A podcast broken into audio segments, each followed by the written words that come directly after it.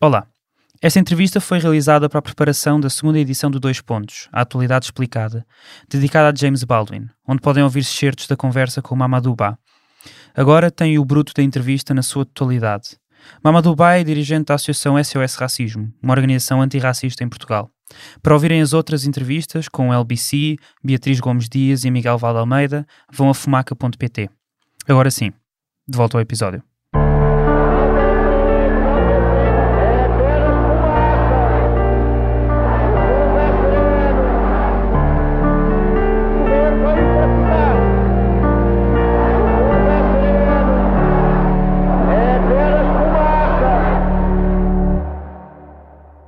Conta-me como é que tu conheceste o Baldwin. Conheci o Baldwin uh, pelo meu interesse pelas questões uh, panafricanistas. Nós, basicamente, sobre a questão do movimento da negritude, uh, que é uma disciplina que se dá no ensino senegalês, em que, como, como sabes, um dos considerados um dos pais da negritude foi o, o Leopoldo Sedar Senghor, e que, por sua vez, esteve presente no Congresso de 1956 dos escritores e artistas negros na Sorbonne, em 56, e em que há, portanto, toda uma um debate em torno daquilo que representou a presença africana, que é uma, uma editora, depois se tornou uma... Primeiro era um, uma organização de estudantes africanos, ou negros, mais precisamente, depois tornou uma editora, e que publicava todos os escritores, artistas negros.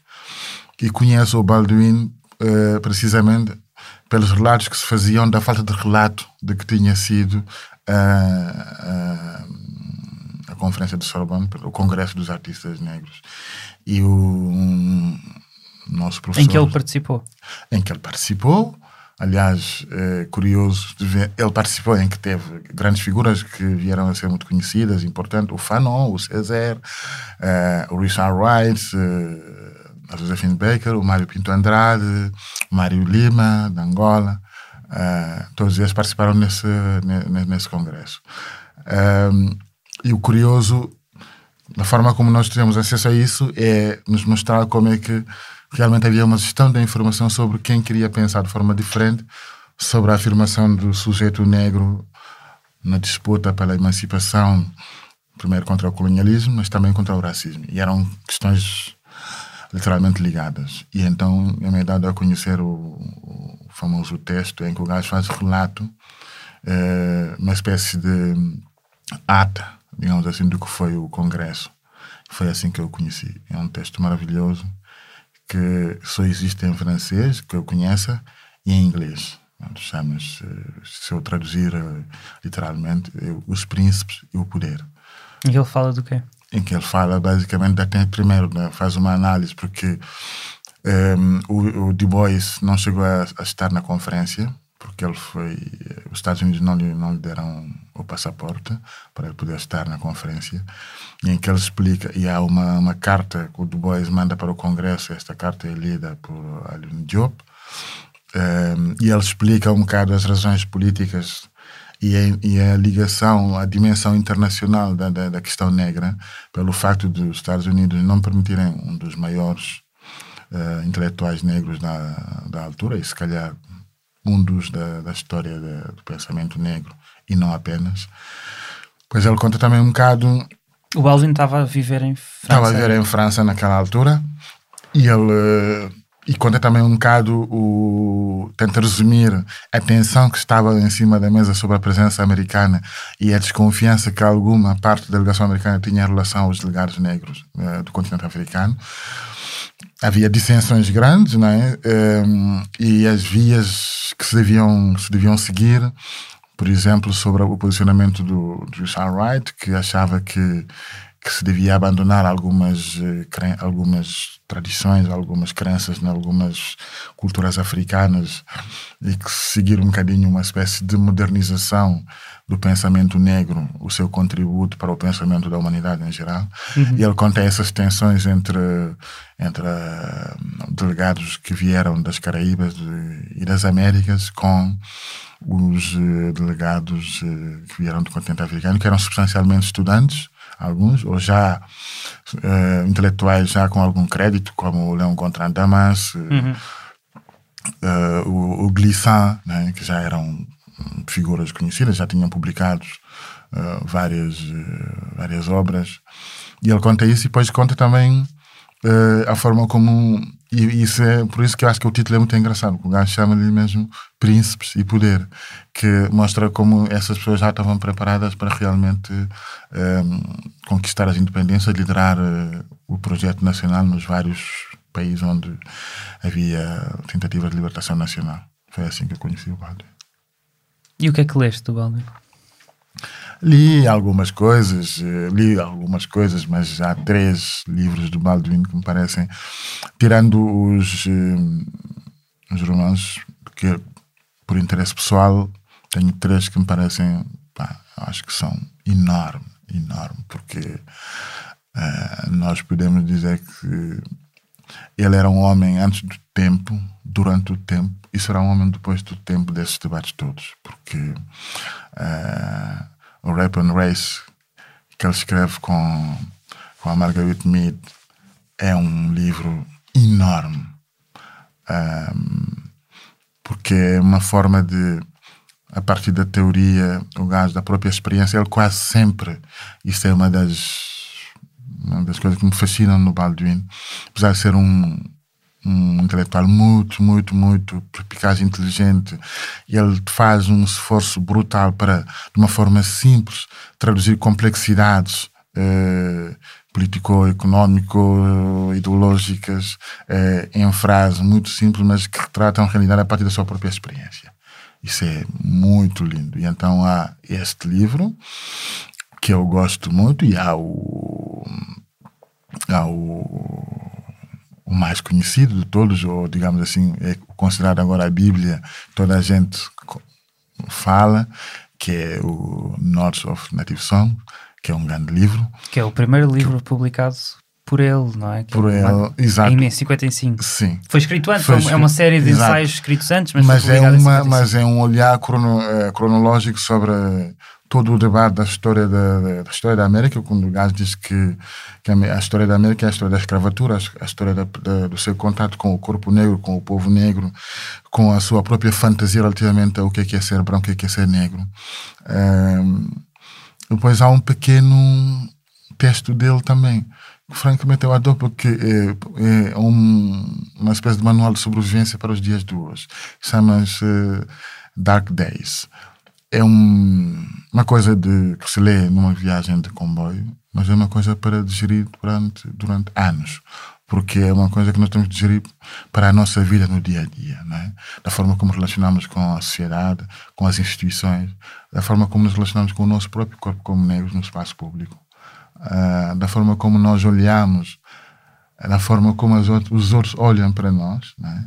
e como projetamos esta presença como muitas vezes podemos assimilar ou não uh, se isso é uma ameaça ou não para nós próprios, mas também para quem está a olhar para nós, né? como sujeito negro, como corpo negro no espaço público ou na interação social.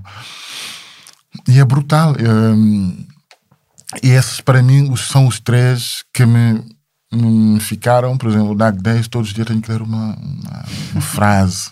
Uh, e há uma frase nesse livro que eu que é mais, é mais ou menos uma espécie de rosário para mim.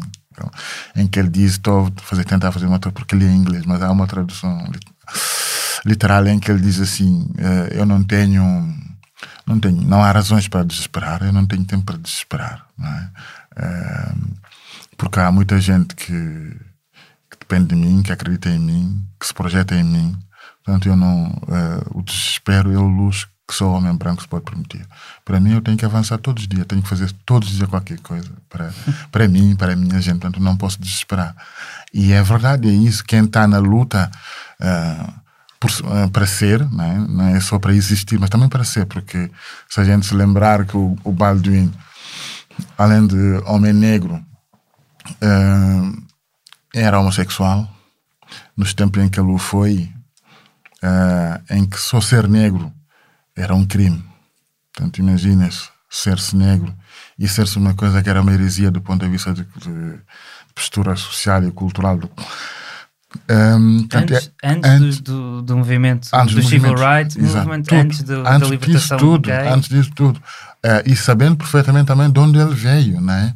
que ele, ele veio da igreja. Né? Um, o percurso dele, aliás, onde ele, há uma frase dele também que eu gosto muito, em que ele diz que ele não, não quer uh, fustigar quem acredita em Deus uh, e tal, mas uh, se a ideia de Deus for para nós sermos maiores, para sermos mais livres, para sermos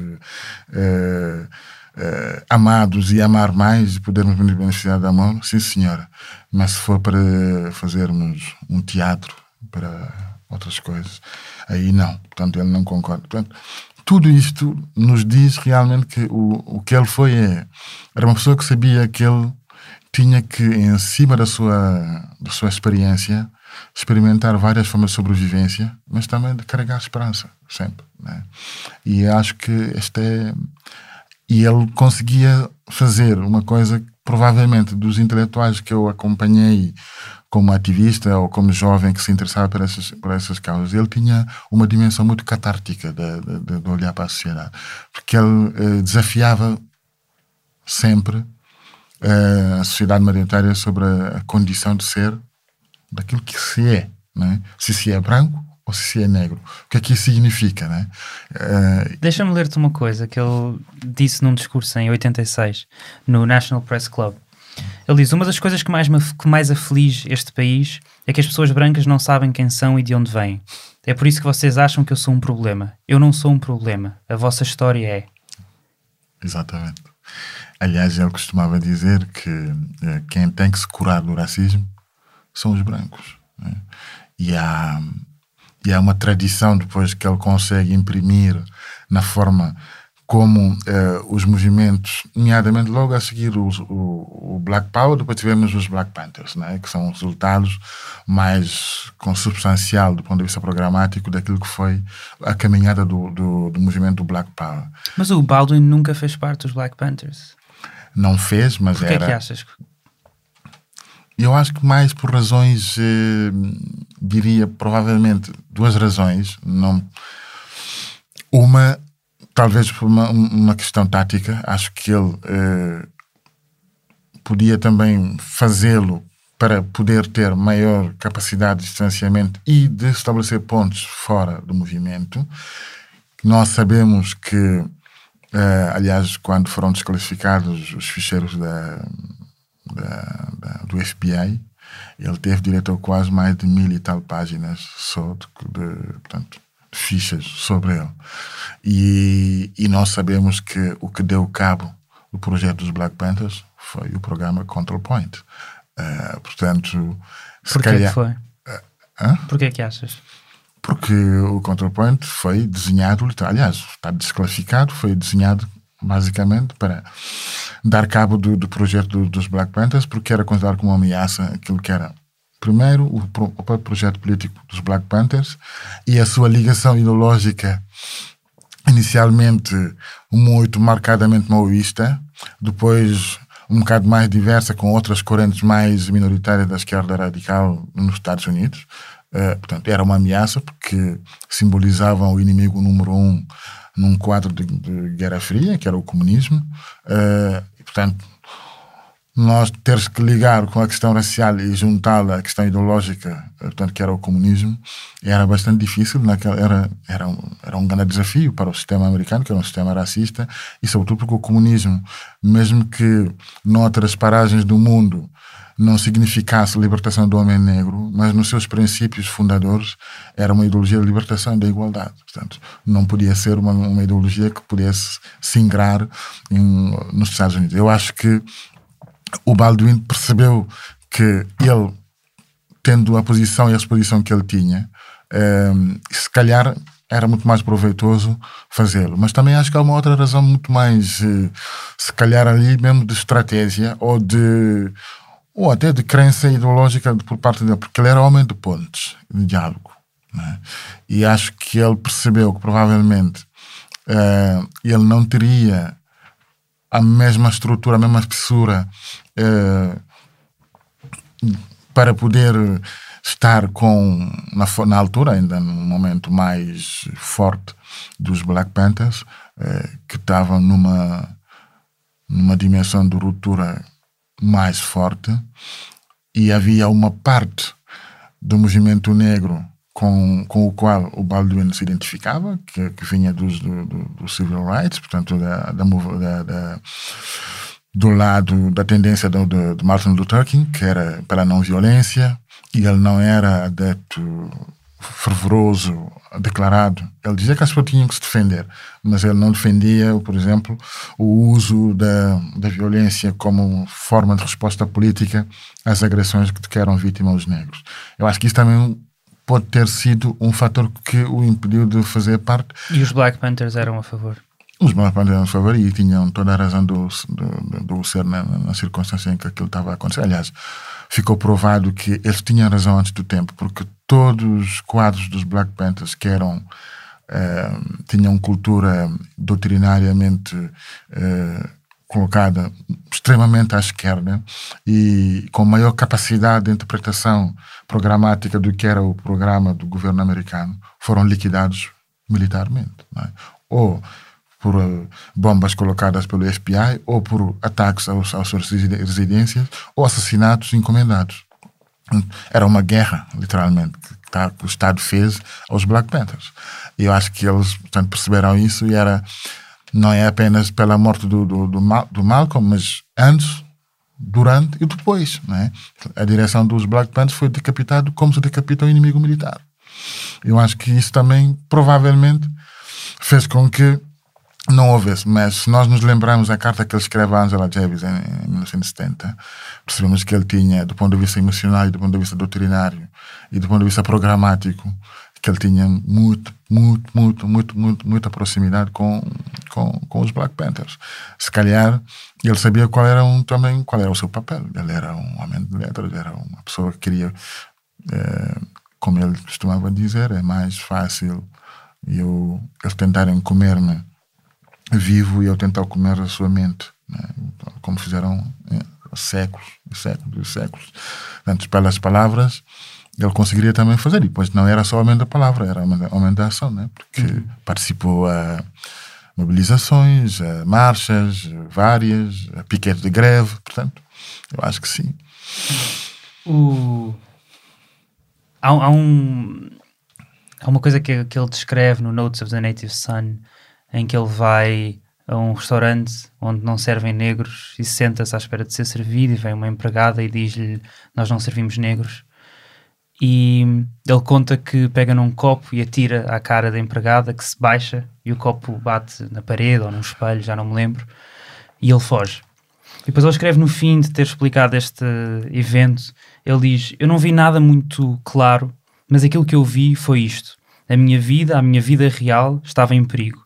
Não por aquilo que as outras pessoas me poderiam fazer, mas pela, pelo ódio que o meu coração tinha. Ele fala muitas vezes sobre o ódio durante imensas coisas que escreve durante Sim. a sua vida e sobre até, eu diria, a luta contra o seu próprio ódio. E ele escreve uma coisa que eu, que eu gostava de, de, ler, também no Notes of the Native Son, mas num outro ensaio que se chama Many, Many Thousands Gone.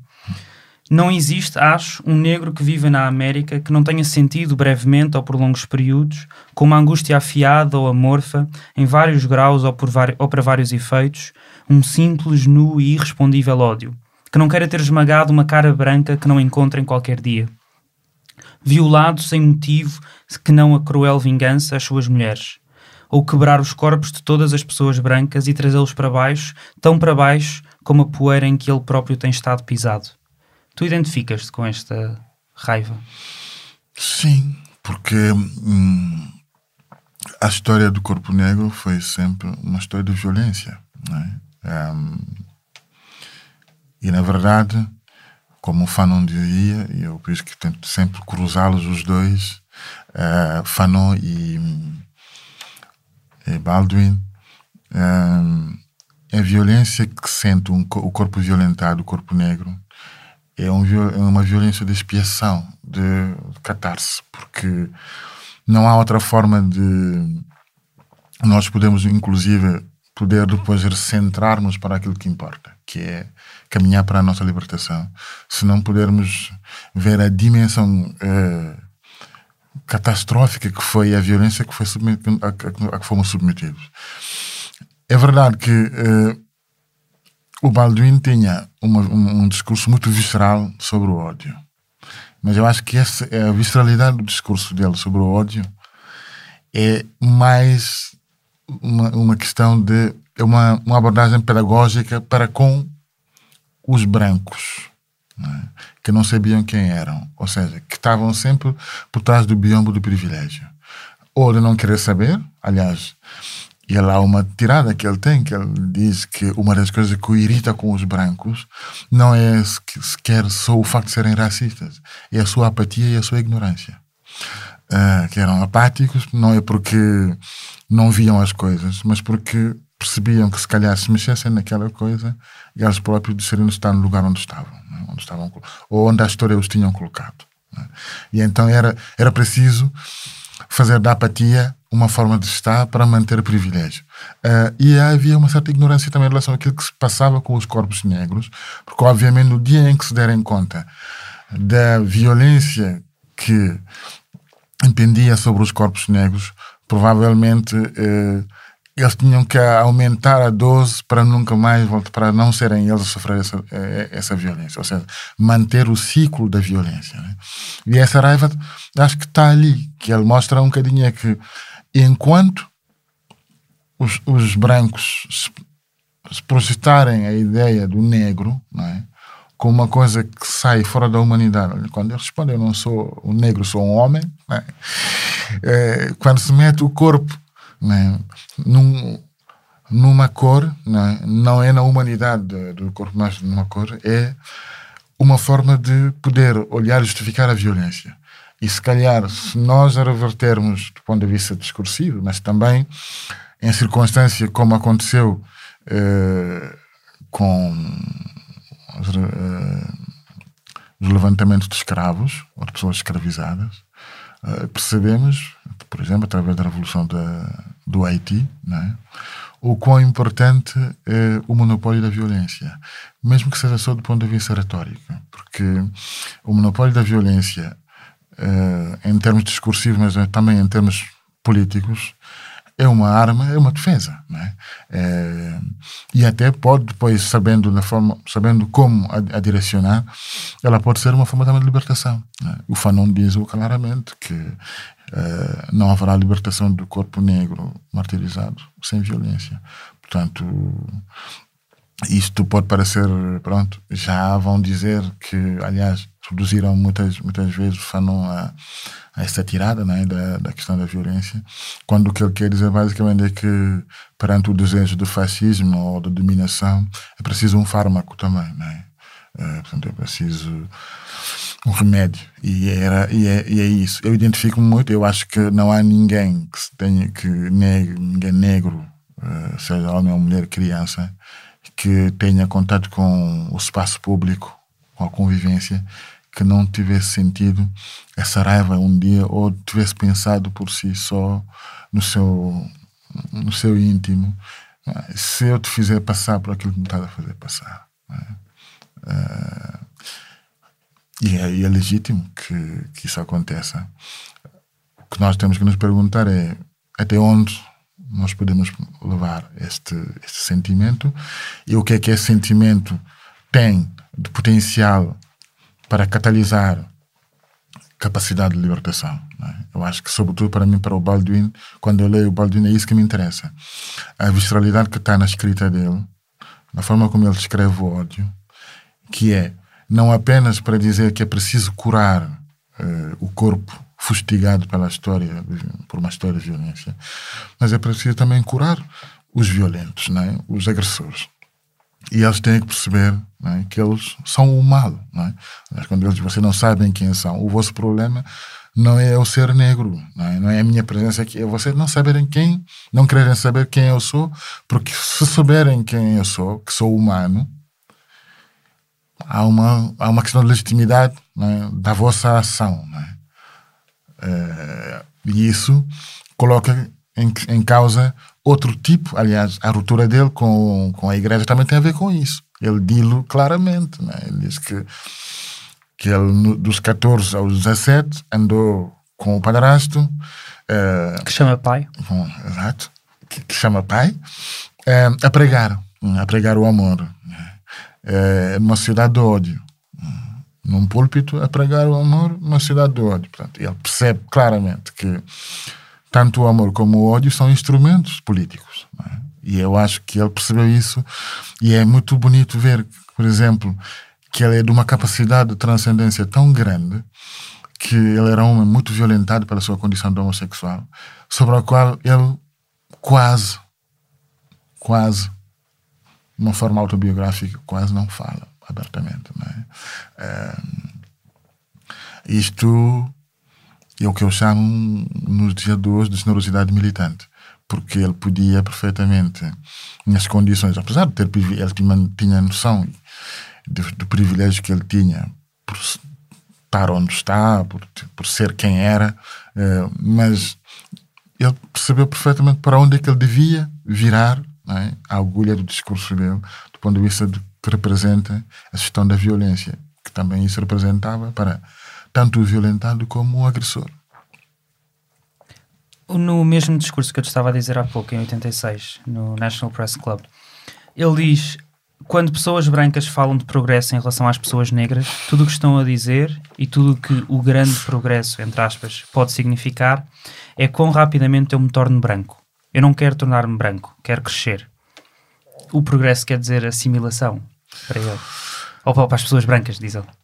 Sim, é, é, é, quase não é assimilação, é, é, é pior que isso, não é? E aí há uma grande uh, ligação também com Fanon, não é? E, e com sim, é, peles negras, máscaras brancas. É, é, é, a negação do, do, do, outro, não é? É completamente. É que o progresso dito numa retórica ocidental é uma espécie de. uma fala envergonhada de admitir ou de projetar que a única possibilidade de nós podermos não violentar corpos negros é anteriormente ou a priori considerar que eles têm, temos que os tirar do estado animal ou qualquer coisa parecida do, do estado animal em que os encontramos ou em que os conhecemos. Né? E isto é frequente ainda hoje, infelizmente. Nós ouvimos mais ou menos, não com a mesma contundência, nem com a mesma sofisticação eh, teórica ou, ideológica, mas quando nós ouvimos nos dias de hoje pessoas importantes da nossa sociedade se referir a jovens racializados, uhum. É? como bandos, como um, há um exemplo muito mais conhecido de, de o, o Sarkozy, é? chamam-os Comalha uh, em exercício de funções, né? não era num jantar privado, não era numa discussão, uma conversa privada.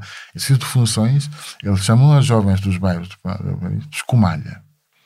Uh, e, e, esta, e, e, esse jargão, esse, essa, essa semântica, ela é, perpassa ao longo da história essa ideia do progresso, né? que é pessoas que não são brancas, para serem pessoas ou civilizados terão que adotar os nossos modos de estar e de ser. E, e tem fazendo, que adotar uma máscara branca. Exato. É isso. Aí tem que pôr uma tem que tem que tem que pôr uma máscara branca. E fazendo isso estarão então a progredir, a evoluir. E isso o Baldwin faz esta crítica uh, ao, ao cristianismo, dizendo que uma das um, um, das, um dos seus contributos para a ideologia do ódio, uh, a estratificação uh, racial, é precisamente essa, que é olhar para, os corpos negros, participar primeiro da escravatura, uh, através e com uma semântica da evangelização, ou seja, da civilização. Né? E esta ideia do progresso está muito acolada ou ancorada nessa ideia de né, de civilização. E a assimilação Sim, é uma, é uma, é uma forma, é uma injunção à negação da sua própria identidade. Né? Quando, do ponto de vista político, eh, o sistema nos diz que tu só serás cidadão quando fores como eu quero, portanto, isto é uma injunção, é a negação da minha identidade, da minha própria persona, né? da minha própria personalidade. E isto é um debate que, infelizmente, continua. Né? Nós Agora, em França, por exemplo, não se, não se fala de, no racismo cromático, é mais no racismo cultural, que é eles, eles, eles, uh, isto é um, um sujeito político que inventaram, o eles é, são os outros, o outro do, do passado, né? do, do, do tempo passado. Eles não são capazes de se integrar e eles não são capazes de integrar, nós ouvimos aqui no nosso país, né? dizer, quando se fala das comunidades imigrantes ou, ou racializadas. Quando se fala da comunidade cigana, por exemplo, né? nós eh, ouvimos as pessoas dizerem que eles não são capazes. Eles. Porque o eles ficou no lugar do outro hoje. Tornou-se muito mais fácil para não ser acusado de racista, de pontuar esta falta, a tal falta de progresso ou de evolução das ditas comunidades racializadas com a sua própria condição cultural, a sua pertença étnico-racial, faz, faça com que não sejam capazes de se integrar. E se não se, integram, não se integram, não acompanham o progresso da sociedade, não acompanham a evolução da sociedade. Portanto, continuam. Voltamos à estaca zero da, da, da questão da civilização. Né? Que, que, são civilizados ou são, são bárbaros? Né? Têm almas ou não têm alma? Né? Uh, a alma cabe num corpo negro ou num branco ou não cabe. E já estamos outra vez a voltar para a história. Ou seja, a vantagem, uma das grandes vantagens do, do Baldwin é exatamente essa. Ele consegue-nos, com frases muito simples, com asserções muito simples, mostrar-nos a ligação ontológica que existe entre empresa colonial imperialista ligada à questão da, da civilização ocidental na sua sanha de controle e dominação uh, com o que foi, o que é ainda uh, toda a relação com sujeitos não brancos no seu contato com o mundo branco. Eu não gosto de dizer Ocidente, já sei, uma vez já te disse isso, acho que um dia alguém tem que estudar esta esta mania que uh, nas sociedades ocidentais ou nas sociedades brancas se usa com facilidade o termo Ocidente, né? que o Baldwin também aflora um bocadinho, mas assim, en passant, né? essa questão do Ocidente. O que é, que é o Ocidente? Né?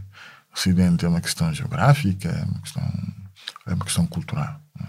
porque a Austrália não é Ocidente, né? Uh, mas uh, chama-se Ocidente no jargão oficial, né? fala-se dos países ocidentais. Né?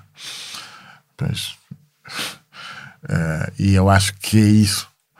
Tudo que não é branco, ou não é percepcionado como branco, e não tiver potencialidade de, se, de, de deslizar para, para o branco, ou pelo menos, se não é branco, mas que deixe de ser outra coisa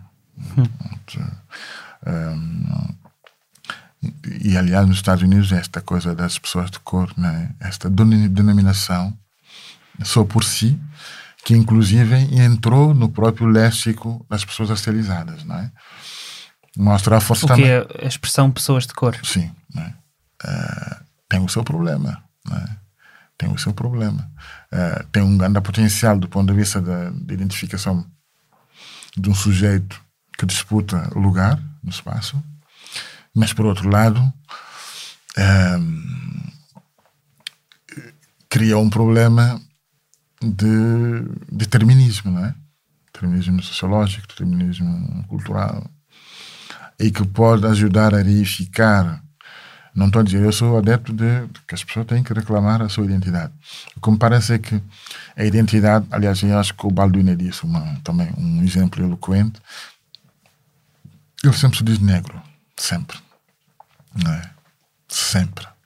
Mas, quando ele fala, aí é que se vê que ele tem consciência do papel que ele tem. É? Ele, quando fala em público, ou quando nas várias entrevistas que tu, tu vês dele, Ele fala de pessoas, people of color. Mas quando ele se refere a ele, ele diz: Eu sou negro. É, porque ele tem noção exata do papel que. Eh, do significado que essas duas expressões querem dizer. Tanto para quem é oprimido pela sua cor da pele, tanto para quem usa essa cor da pele para oprimir. Portanto, eu acho que ele jogava muito hum. também uh, nessa, nessa, no uso dessas, dessas categorias. O que é que tu achaste do I'm Not Your Negro? Acho que uh, faltou-lhe alguma coisa. Há uma coisa. Faltam-lhe faltou duas dimensões que estão presentes na obra do Baldwin uh, e, que, e que hoje são contemporâneas e que são o futuro do movimento negro e que estão ausentes nesse filme. A questão de orientação sexual está ausente no filme. Está, está totalmente apagada. Está apagada. É uma injustiça tremenda. Tremenda. Para o Baldwin, para um, o património que representa um, dentro da luta que, que, é preciso travar na comunidade LGBT, do racismo que existe na comunidade LGBT, a comunidade LGBT branca é muito racista. Um, e é heteronormativa até, que é, uma, é, um, é um nonsense. É? Mas há uma, hetero, há uma heteronormatividade tremenda na, um, na comunidade LGBT relativamente à questão da raça, à questão racial. Porque, para além de absorverem completamente todos os preconceitos uh, da exotização do corpo negro, uh, basta olhar para a produção literária ligeira uh, dos movimentos LGBTs ou até do consumo comercial do movimento LGBT, a forma como os corpos negros LGBT são retratados em comparação com os corpos LGBT brancos ou corpos LGBT não brancos, como são retratados e como são em comparação com os corpos brancos. Há uma exotização excessiva que tem a ver com uh, um percurso cultural, a forma como se imagina o que é, que é a sexualidade de, de, pessoas não brancas. Então, há todo um ensalvajamento do, do corpo negro no movimento LGBT. Depois... E porquê é que tu achas que está fora? Porque é que acho que está fora? Porque eu acho que o, o Raul, provavelmente o Raul Peck, que é o realizador, o realizador uh, é homem do seu tempo é, e do seu contexto. E nós sabemos que o Raul Peck é esse ano. Um, isso tem o seu peso, porque é a questão da sexualidade, da homossexualidade, uh, não é uma questão que está resolvida em contextos coloniais ou pós-coloniais. E isso também entende-se. Quem lê Angela Davis, Maya Angelou ou Bell Hooks consegue perceber porque é que há esse trauma relativamente à questão da sexualidade. Não é? Um, e a questão do género, pior ainda. Pior ainda. Uh, eu acho que estão... Mas porquê é que há esse trauma? Ah, a questão colonial, não é? A questão colonial. Uh, a sexualidade foi uma arma uh, poderosíssima que o colono usou para esmagar os corpos não brancos no processo, no seu contato com, com os corpos não brancos. E, e, e esse trauma mantém-se. Obviamente, nós temos, não é por acaso que tu consegues ter em sentidos distintos o que é realmente curioso do ponto de vista psicológico. Uh, temos, por exemplo, o movimento LGBT alianças contra a natura, entre aspas. Que nós temos hoje na Europa movimentos de extrema, extrema direita que namoram movimentos LGBT contra a presença de imigrantes na Europa. Que é, é uma coisa eh, surreal é? Isso, essa aliança contra a natura poder acontecer. Porquê? Porque ela está construída em cima de uma coisa chamada privilégio branco, não é? no sentido mais lato. Isso viu-se no Brasil, por exemplo, com No Bolsonaro. Brasil, na Holanda, na Inglaterra, eh, na Bélgica, termos movimentos eh, LGBT que adotam uma retórica de extrema-direita sobre a presença do Islão no espaço público ou de outras, outras práticas culturais não brancas no espaço público europeu.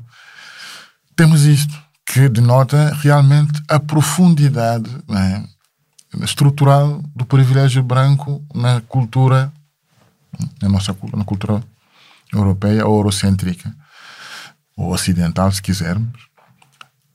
Mas, por outro lado, também temos, por exemplo, dentro das próprias comunidades racializadas, uma abordagem da questão eh, da sexualidade muito europeizada, em que vão buscar quase literalmente a mesma ideologia homófoba eh, construída pelo patriarcado ocidental como justificação para perseguir na comunidade mesmo pessoas LGBTI ou para não lhes dar espaço. O que realmente é curioso, não é? É, é, é quase freudiano isso. Mas que são que tipo de pessoas? De todas. Quer dizer, has de reparar, dificilmente isto tem que acabar. Este é um dos caminhos que tem que se trilhar. Nós não temos na produção cultural, seja cinematográfica, seja, por exemplo, das, das artes eh, performativas eh, de grande escala, né? ninguém ainda se esforçou muito para dar visibilidade ao corpo LGBT dos sujeitos não racializados. Não, dos sujeitos racializados. Não temos muito. Não, isso não quer dizer que não existam pessoas LGBT não brancas, né? Elas existem. Por que é que isso não existe, incluindo dentro das próprias comunidades? Porque, do ponto de vista estrutural, evidentemente, que há uma. Há aqui um encontro, uh, digamos assim, um bocado reacionário, uh, de formas de pensar a sexualidade e as relações de género, que também entraram nessas nessas, nessas comunidades. Aliás, o Mbembe dizia na sua última conferência, e bem, o Achille Mbembe. o Achille Mbembe dizia isso, e bem, que eh, é preciso eh, rapidamente desfazer o mito de que eh, nas culturas africanas a homossexualidade era banida, que não é verdade, que é uma prática sexual, uma orientação sexual que existe que existiu e existe em qualquer parte onde haja seres humanos, portanto, ela existe também em África, sempre existiu. Ela foi reprimida com a, com a penetração religiosa das, das religiões monoteístas, no fundo. Foi o que ela disse. E é verdade. Porque eu sou de um país que é um pequeno país, que tem 99, quase por cento de muçulmanos, e eu cresci a ver práticas uh, homossexuais, uh, lésbicas, que não eram tidas socialmente catalogadas com, como, tal, com, como tal, mas, mas são-no, de facto. Né? E hoje, com, com a possibilidade que esses, esses sujeitos políticos conseguiram de poder expressar, ainda de uma forma reprimida, a sua sexualidade, já começamos a ter movimentos é, LGBTs hum. nessas, nessas comunidades. E estamos a ter movimentos LGBT, por exemplo, sobretudo movimentos queer, nas comunidades eh, racializadas eh, no Ocidente. Mas eu acho que isto, essas duas coisas fazem, fazem falta ao filme.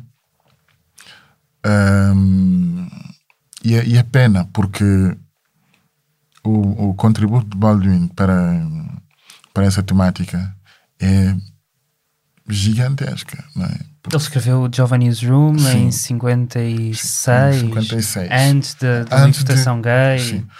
Portanto, é, eu acho uma falha é, grande é, no, filme. Depois nós temos. É, há, uma, há uma coisa também que falta que me irritou bastante.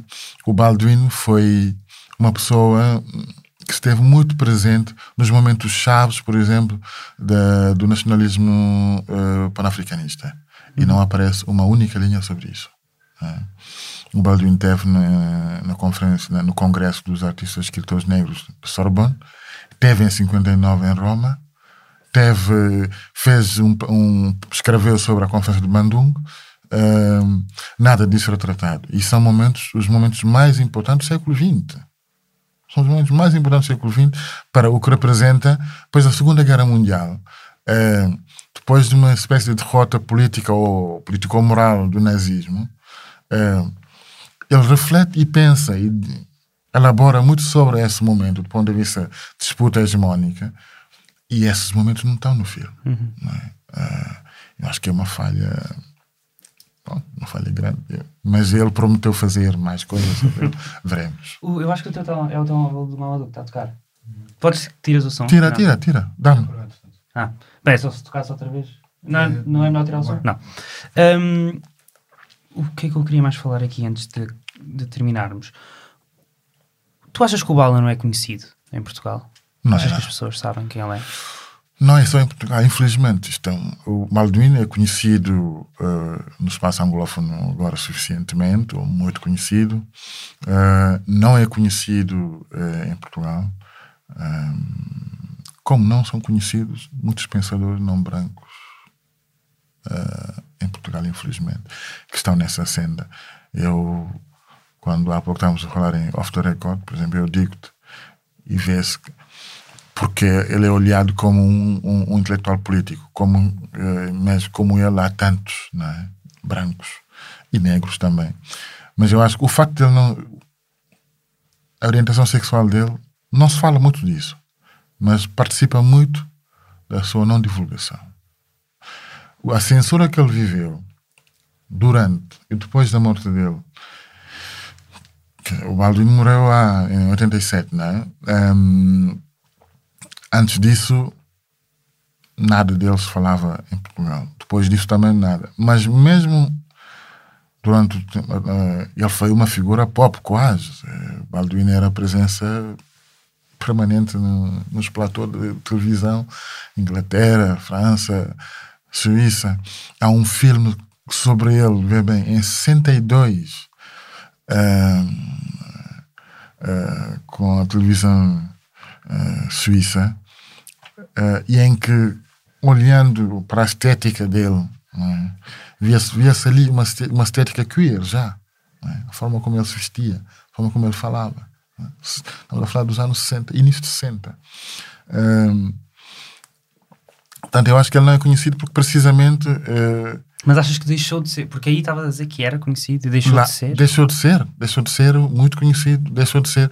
Ele, mas também acho porquê? Porque nós há uma elite cultural é, que se desligou da agenda do antiracismo. Se tu fores ver as pessoas com quem ele lidava, uh, Pierre Genet, Jean Genet, Sartre, uh, que eram intelectuais de grande gabarito, mas tinham esta preocupação é? de usarem o seu privilégio para trazer uma agenda antirracista. O Sartre escreveu o prefácio do... Do Orfeu Negro, do, do, sim. Do, do livro do Fanon? Do, sim, do Fanon, e, de, e, da, e da recolha de poema, da primeira, primeira recolha, de poesia, de, recolha de poesia da presença africana, Etiopique, foi escrito por, por Sartre. E, e outros, não é? Há, há tantos.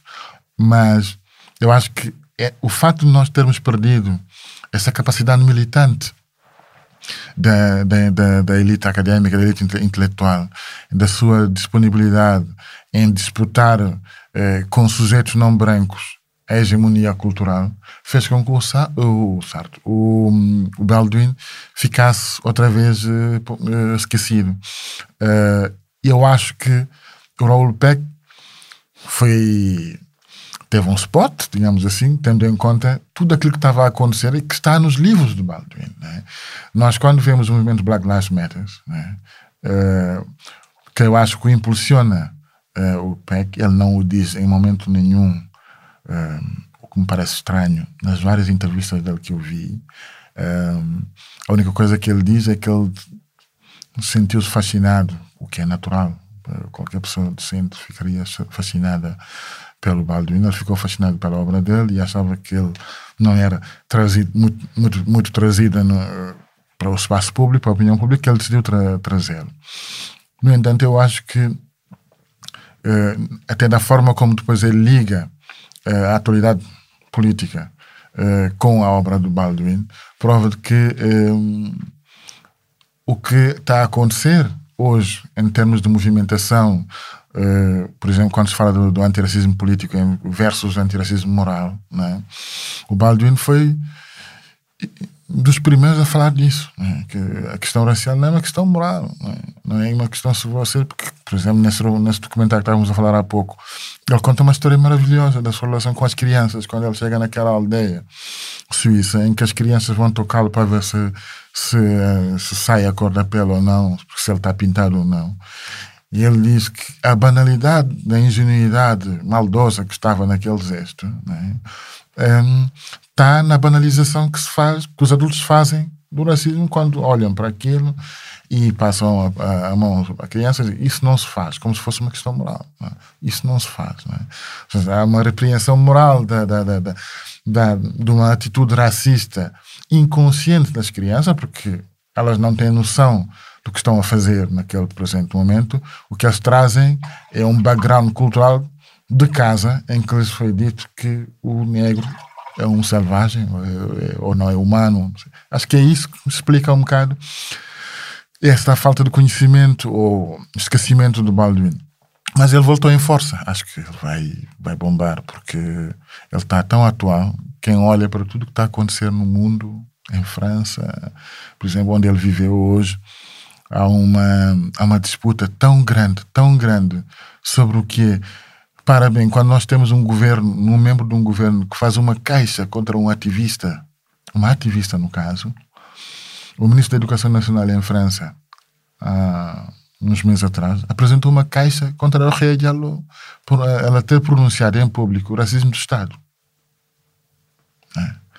É, isto é Baldwin a falar do que estava acontecendo nos Estados Unidos uh, nos anos 50, 60.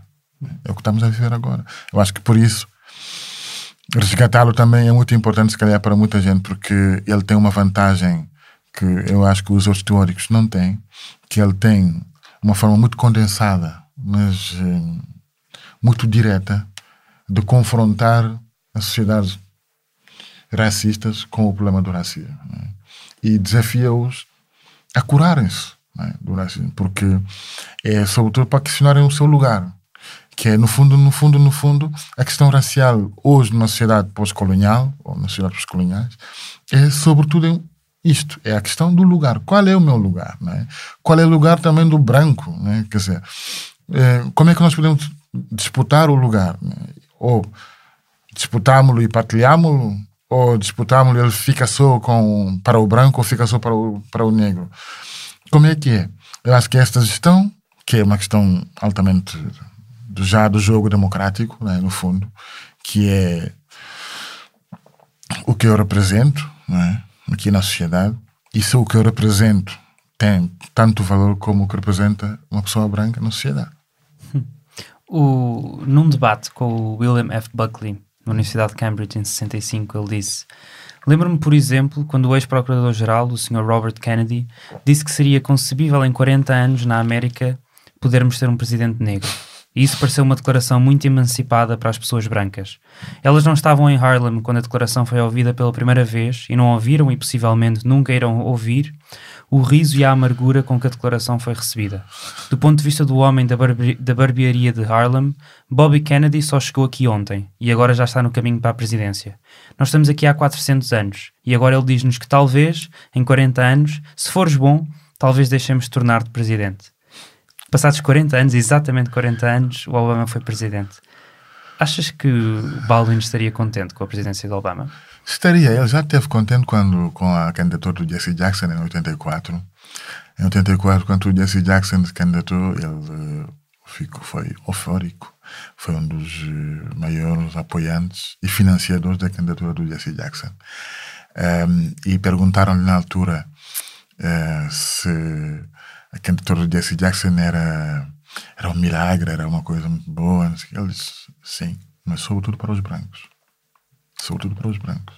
É um milagre não é para os negros, porque já devia ter acontecido há muito tempo. Mas é sobretudo um milagre porque, para além do Jesse Jackson é, representar o que devia ser sempre é, a disputa política, mas ele traz e tem a hipótese é, de trazer outras tonalidades que não, não víamos no espaço público, numa disputa política. E eu acho que ele sim, ele, ele, ficaria contente. No entanto, eu acho que ele ficaria logo desapontado outra vez, porque ele era muito pacifista, era muito anti-imperialista. e o Obama e depois ele não. Eu, e há uma coisa, eu acho que ele era uma, uma, um tipo muito realista, porque de todos os intelectuais daquela geração, dos, ele foi dos poucos que não acreditou na quimera pós-racial. Eu acho que houve uma altura em que tivemos grandes intelectuais eh, que acreditaram que provavelmente por ter havido uma derrota científica do racismo e virando apenas a discussão sobre a, sobre a questão da classe, ou seja, nós podíamos burilar as desigualdades é? através das lutas de classe e acreditar numa hipótese, numa, numa quimera pós-racial que resolvida eh, através do Estado de Providência, eh, a questão das desigualdades, teríamos, teríamos resolvido a questão racial. Eu acho que ele nunca caiu nesse erro. Um, ehm, eu acho que ele teria cobrado muito ao Obama a seguir, porque o que nós vimos na presença na presidência do Obama foi precisamente isso, né? Porque o Obama, apesar de ter, do ponto de vista simbólico, uh, ter sido francamente é? Uma... Haverá sempre na história um antes e um depois do Obama. Por mais que não queiramos, por mais críticas tenhamos ao Obama, e Deus sabe que são muitas, um, mas há um antes e um depois do Obama. No entanto, há um problema com o legado do Obama, que foi ele. Isto tem a ver precisamente com a questão do lugar, que é o Obama pensou, penso eu, que o melhor que ele podia fazer, o melhor serviço que ele podia prestar à, causa antirracista era abstrair-se da sua cor da pele. Um, é? só que este foi sempre o convite que o branco fez ao negro. Né? Pá, quer ser meu amigo? Deixa de ser preto. Um, mas eu nunca vou deixar de pensar que tu és preto. Né? Tu é que tens que pensar que tu já não és preto. Assim, estamos juntos. Uh, e acho que eu, o, acho que o Baldwin lhe cobraria essa dívida, sem dúvida, porque uh, os Estados Unidos estruturalmente, ou o dito mundo ocidental, pela sua tra trajetória histórica, terá de fazer essa catarse primeiro, né?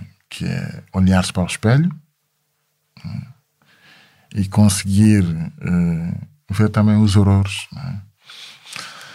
que os colocaram ali naquele lugar, né? naquele sítio, e olhar, se calhar, o reverso e perceber também porque é que pessoas estão noutro, noutro espaço, noutro lugar. Um, sim, ele foi um. Eu acho que ele tinha essa, esse dom um bocado de premonição também, não é? Porque muitas das tiradas dele têm a ver exatamente com isso, como, como nós projetamos esperança, porque ele diz, ele não desespera.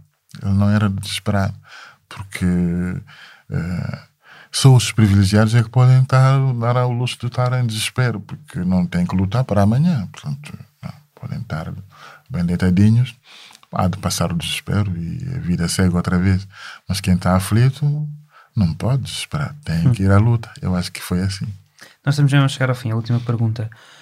Também no Notes of the Native Son, no início disseste que esta era, o, era a é, Bíblia e eu é. já a citei três vezes hoje. É. Ele escreve: Nos anos 30, engolindo Marx, descobrimos o trabalho e percebemos, penso eu que com algum alívio, que o objetivo do negro e o objetivo do trabalhador eram um só. O Baldwin era marxista? Isso é uma pergunta lixada. Uh, Eu diria que sim, a maneira dele não seria, podia, podíamos considerar a forma, se olharmos para a teoria dele, podíamos dizer que ele era um marxista heterodoxo, como são a maior parte dos uh, que reclamam do black marxism ou das teorias pós-coloniais ou decoloniais. O que me parece um, ehm, ele era um gentleman, portanto, era, era, era, era uma pessoa que dialogava com ainda por cima vivendo em França, onde a intensidade do debate. Eh, não nos esqueçamos que ele foi contemporâneo de vários grandes pensadores franceses: Foucault, Bourdieu, Deleuze, eh, Sartre, Camus, Aron. Eh, eh tudo malta que. O Malraux. Eh, tudo malta que andou a discutir seri seriamente, o que é curioso, Uh, por exemplo, sempre nunca discutir com o Fanon, que hum, não sei se vocês repararam nisso, que é outra é outra coisa muito bizarra. Uh, na mesma altura em que essas pessoas discutiam realmente a pertinência do instrumento classe como fundamento para a resolução das desigualdades, uh, não viam não é, a questão racial Uh, mas ela estava lá ela ela estava lá presente. Uh, eu acho que todos esses podemos dizer uh, que sim, que podiam ter o Baldwin podia ser um marxista ortodoxo, não seria seguramente um marxista um, à la lettre, à la carte, seria um sim, teria no pensamento Marx, podíamos até provavelmente ir um bocadinho mais atrás, se calhar um bocadinho mais para frente, ele seria muito mais, diria eu, um bocado mais da, da, da escola do, do Silar James do que do próprio Marx, que por sua vez era marxista heterodoxo, né, que depois pronto, fez várias guina, guinadas em várias outras direções. Que, eh, mas eu acho que sim, nós podemos uh, colocá-lo no, se hoje houvesse aqui uma biblioteca ou um espectro do, se nós pudermos como para assustar a direita, se pudéssemos chamar de espectro do, do marxismo, né? como a gente fala, um bocado do espectro do, das, das, correntes noturnas, podemos dizer assim, podemos colocá-lo ali. No entanto, eu acho que ele, pelo menos, foi sempre claro que eh, um dos problemas do, do do americano, aí no americano podemos ter tudo, né? Ou seja, do burguês ao, ao proletário, né? É, era precisamente a projeção que ele se fazia de si próprio perante o corpo negro, né? Eu acho que isto é o um bocado da forma como o gajo olhava para as contradições uh, sociais. Mas ele sabia que era preciso uma alteração das relações de poder econômico para também alterar a condição dos negros. Portanto, ele, aliás, ele tinha, ele tinha, ele tinha essa noção. E sim, se for, se for por aí esta, esta provocação, mas uh, e só agora acabando, lá está. Nós, uh, o César, quando mandou a sua carta a Maurício Torres, em 56, quando ele sai do Partido Comunista, há uma frase dele muito bonita em que ele diz: Eu não deixei de ser comunista, deixei de acreditar na forma como vocês olham para o comunismo. Muito obrigado. Yeah.